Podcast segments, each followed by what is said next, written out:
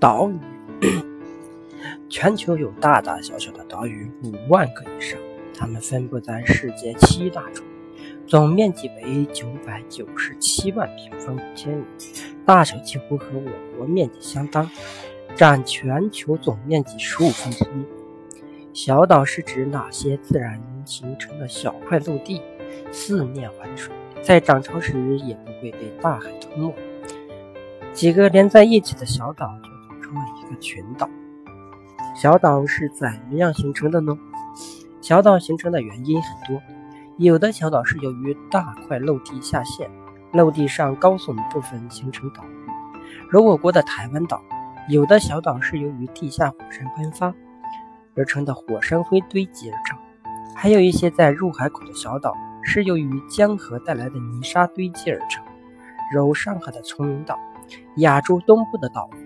在太平洋靠近亚洲区域有种特殊的群岛，排列成弧形，叫做弧形列岛。这些岛屿是由于亚洲板块冲击太平洋板块形成，就像两艘船对撞一样。太平洋那艘船的船舷被压在了下面，亚洲船的船舷凸起，形成了弧状群岛。